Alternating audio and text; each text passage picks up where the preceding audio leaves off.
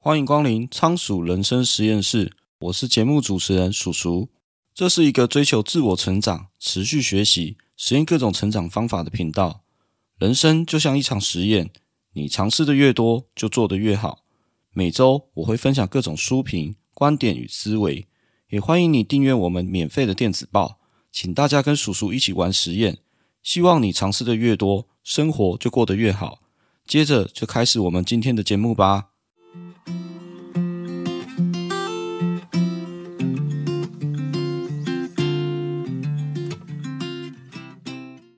今天要介绍的书叫做《人才》，作者是当代经济学大师柯文，以及矽谷创投天使投资人葛罗斯。他们在学术圈以及科创产业拥有丰富的猎才经验。他们认为，现代社会一直在浪费人才，因为啊，有许多被低估的人才，欠缺伯乐的引导。所以，我们应该要学会，老板是怎么看待人才的，或者说，老板应该要怎么看待人才呢？只不过传统面试啊，往往只能找到那些团队可以接受、看起来体面，但是能力还可以的人，而真正有能力的人才却被拒之于门外。如果你是面试官，应该想要找到合适的人才，因为如果找不到合适的人，或者与团队不合，那还不如不要用，还来得更好。如果你是求职者，应该也想知道老板想要的人才是什么样子。这样一来，你就可以展现你吸引人而且有价值的特质，免得潜在的雇主可能会错过你。那以我自身的经验啊，面试过许多工程师，那也有被人家面试过的经历。其实最常遇到的问题就是啊，遇到合适的面试者，可是公司能开出的价码用不起，或者是他面试上了，可是却没有来报到这些问题。那这本书啊，刚好解决了我的问题。因为对公司来说，要有自知之明，你必须要非常清楚自身的条件以及环境，再谈要如何找到合适的人才。因为许多低估的人才啊，可能是用标准的面试方式是找不到的。那对于求职者来说，如果你想要更上一层楼，成为企业需求的人才，那看完这本书啊，相信一定会可以给你许多可以努力的方向。那以下是这本人才给我的四个启发。我认为啊，不论你是老板还是员工，这都很值得借鉴。首先，第一个启发是什么是将才？本书的人才啊，指的是那些啊可以迸发出创造力火花的人，因为这些人可以产生出新的想法，还有创建新的组织。简单来说啊，就是可以帮你打天下的人。如果要用军队来形容，这样的人就叫做将才。相信大家都应该听过楚汉相争的历史故事吧？论武力、军队还有人才，项羽样样都比刘邦强。可是刘邦最大的优点就是他留下来的人才比项羽多。不过他日后当皇帝换个嘴脸，那是另外一回事啊。所以很多人才在项羽那边得不到重用，所以后来就跑去投奔了刘邦。韩信就是其中一个。韩信早些年他是投奔项羽的。项羽看他比一般的士兵强，就让他当一个小官。可惜的是，他一直都没有被项羽重用。那一气之下，他就投靠刘邦。问题是到刘邦那边，他还是没被重用，一样是做个小官。那为此啊，韩信觉得不论到哪都是当小兵，因此心里觉得非常的郁卒。有一次啊，他犯了法，被判刑，在即将要处死他的那一刻，他就大喊。刘邦不是要争天下吗？为什么要杀英雄好汉？当时在场有一个叫做夏侯婴的官员，他是刘邦相当信任的人。他仔细看了看韩信，认为他是一个了不起的人物，于是就将他推荐给了萧何。而萧何也认为韩信是个了不起的将才，于是就劝刘邦重用他。只不过刘邦老是不听。韩信见刘邦还是不肯重用他，就便借机逃离了军营。那当萧何听到韩信逃走的消息，还来不及向刘邦禀告，他就亲自骑马去追赶韩信。于是就有人告诉了刘邦，萧丞相逃走了。这时候刘邦觉得很生气，好像失去了左右手。过了两天，萧何回来拜见刘邦，刘邦就气呼呼地问他：“你为什么要逃跑？”萧何说：“逃跑？我哪里是逃跑啊？我是去追韩信。”刘邦这时候听就觉得很奇怪，为什么丞相要费这么大的劲，只是去追一个管粮的小官？生气的骂道：“逃跑的将领这么多，有十几个你都不去追，单单去追韩信，鬼才信你的话。”这时候，萧何大声回答道：“普通的将领容易得到，但像韩信这样的将才，你要上哪里去找？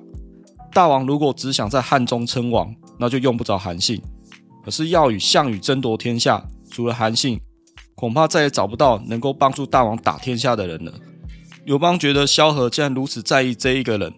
那他必然不简单，于是就把他的话给听进去了。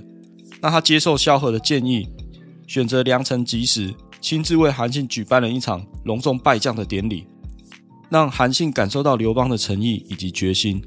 最后，韩信也没有让刘邦失望，他在背水一战击败项羽的二十万大军，以十面埋伏的计策困住项羽，最后逼他在乌江自杀，终结了楚汉相争的局面。帮助刘邦称帝，得到天下。所谓的将才，正是能帮你带兵打仗、有独当一面本事的人。但这样的人，必须要让人有发光发热的舞台。因此，公司必须要自知之明。当你不是顶尖的公司，你就要学会去找那些被低估的将才。所以，接着第二个启发是要如何找寻到那些被低估的将才呢？在台湾啊，如果你是台积电或是联发科这些公司。你只需要从一大堆顶尖的应征者中挑选具备合适特质的人，完全是不用思考这个人为什么来这里。没错，你该问的是这个人凭什么来这里。可是，如果今天是中小企业呢？要找那些有经验、能做事、可以吃苦耐劳、不计较薪资的员工，在过去也许是有机会，可是现在网络时代，斜杠机会太多了。讲个难听点，去送 foodpanda，薪资可能都比上班好。因此啊，这些中小企业生存不易，导致没有能力高薪用人，也没办法提供较佳的福利，吸引不了优秀的人才。面试时看得上人才，可是这些人才却看不上你。所以说，自知之明很重要。确认公司身处的状况，找到那些被低估的人才，或者是说找到适合你公司环境的员工。那么，低估的人才要去哪里找呢？比如说一些二次就业的求职者啊，因为有些人四十岁以后可能会遇到失业的状况。其实不管失业原因是什么，有很多有经验的人都在闲置着。如果企业愿意给他们机会，这些中年失业的人通常要求也不高，工作稳定性也好，也容易配合，只是需要一点时间重新适应，就可以再次成为有用的人才。像有一些企业可能误以为年轻的员工更好用，而忽略了中年求职者。实际上啊，这些想要二次就业的人是一个潜在的人才宝库。只要企业愿意转变思维，也许就可以发现这些被低估的人才。那另外啊，大企业和中小企业之间还有一个很大的区别，就是工作的舞台。在大企业中，每个人可能都是一个小螺丝钉，很难有机会发挥长才。但是在中小企业，你可能很容易就可以冒出头成为主角，因为中小企业不像大企业一样是一个萝卜一个坑，反而是你要十八般武艺样样精通，所以很容易就可以赢得老板的信任，有更多展现才华的机会。而这样的机会在大企业是很难以实现的。再来第三个启发是用复利的角度来挑选人才，投资我们都知道要靠复利。对生产力来说也是同样道理啊。假如一个人每年的生产力只提高了百分之一，那他大概要花七十年生产力才能多一倍。站在投资的立场，应该没人可以等这么久吧？相对来说，如果一个人每年可以提高百分之三十五的生产力，那意思说他每两年生产力就会翻倍。理论上，只要短短八年，它的生产力就会是原本十六倍。这就是复利效应的力量。不过，这对大多数人来说并不容易。不过，也不是什么天方夜谭，因为许多思考灵活年轻人都有这些潜力。这也是为什么企业都偏向寻找年轻人，因为可塑性高，成长性也比较大。可是，如果你要找寻被低估的人才，就不能只找年轻人，因为在其他的族群一样可以找到黑马。书中有提到一个观点，我觉得还蛮不错的。他说，一个人的性格会在周末的时候显露。这个部分我觉得很有趣。除了面试的时候你拿来判断求职者是不是被低估的人才以外，其实也可以拿来检视你自己。过去啊，许多学者或者是企业需要花上几周、几个月，甚至几年的时间，来收集大量个人使用社群网站啊，还有智慧型手机的一些行为数据，然后拿这些数据来分析一个人的人格特质。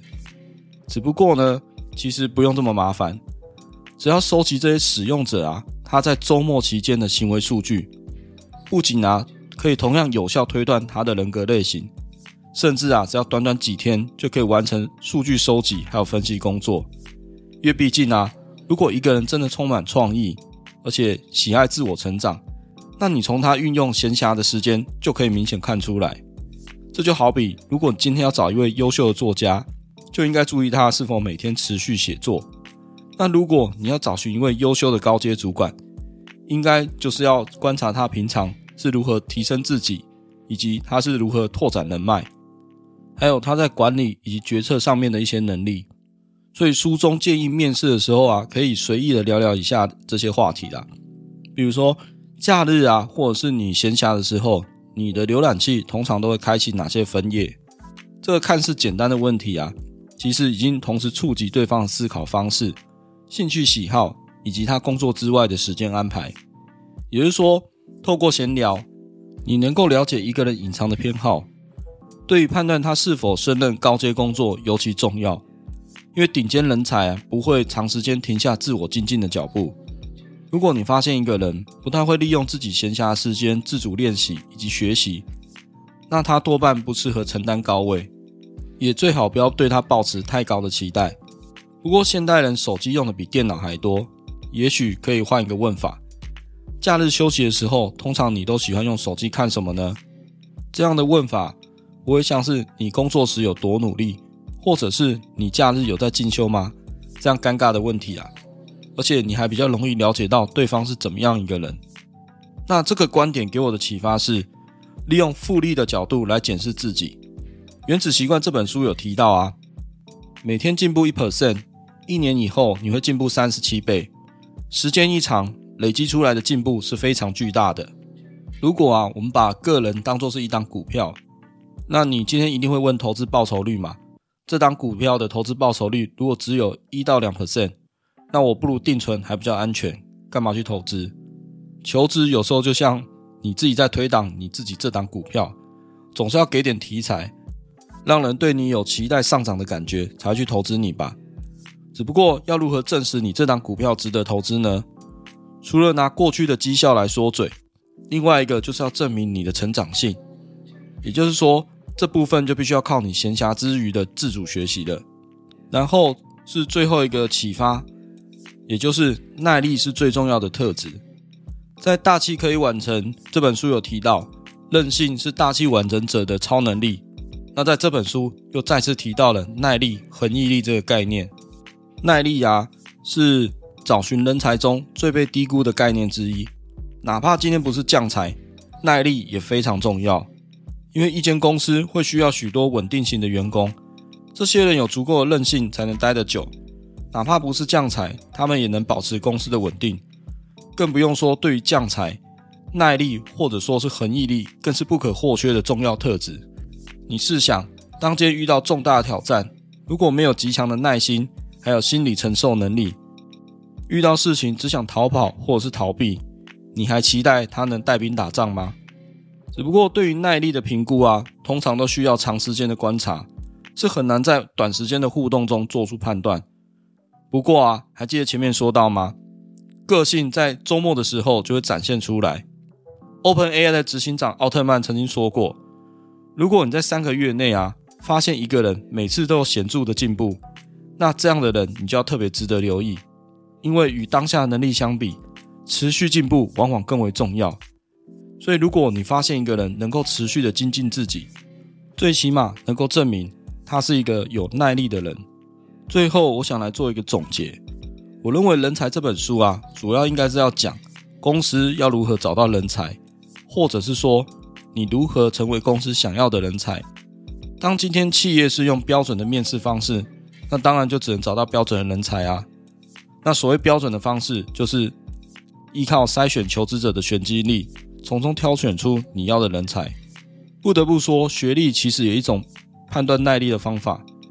至少一个人能够过五关斩六将，一路考试念到大学硕士，至少耐力也有一定的水准。